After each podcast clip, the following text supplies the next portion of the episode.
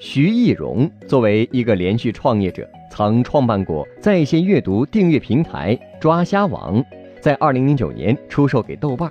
二零零九年一月，徐艺荣创办了女性时尚电商美丽说。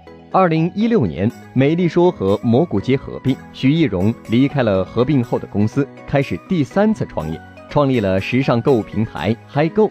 前不久，在接受采访时，徐艺荣总结自己三次创业的经验教训说。第一次创业做抓虾王，三年时间学到的最重要的一点就是一定要选对方向。所以做美丽说时，他用了一年时间去选方向。在美丽说六年，他学到的最重要一点是团队。徐艺荣说：“原来我对团队的意义不够理解，吃了亏。合并中，我真正明白，创业一定要打造一支铁军，团队执行力是关键。”除了团队之外，徐艺荣对美丽说创业六年的另一个反思是，不应该盲目追求交易额。二零一四年，美丽说完成了两亿美元的融资，然后徐艺荣开始疯狂追求交易额，当年就实现了三十二亿，二零一五年更是达到了六十亿交易额。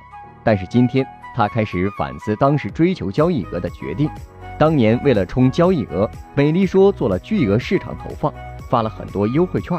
但是线上的商家质量参差不齐，吸引来的用户也都是贪小便宜的非优质用户。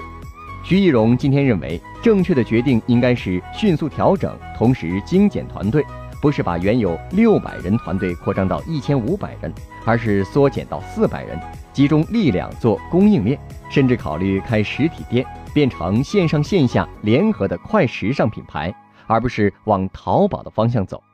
徐艺荣感慨说：“如果耐得住寂寞，那么今天的美丽说就是另外一个样子。时光不能重来，经过了那个点，我才明白 CEO 就是要做伟大的决定。”刘强东很厉害，零九年做物流的时候，所有投资人都反对。如果零九年京东不做物流，今天已经成了明日黄花。从那以后，我都是独立决策的，关键决策的时候要自己做决定，投资人投钱给你。CEO 应该为最终结果负责。获取更多创业干货，请关注微信公众号“野马创社”。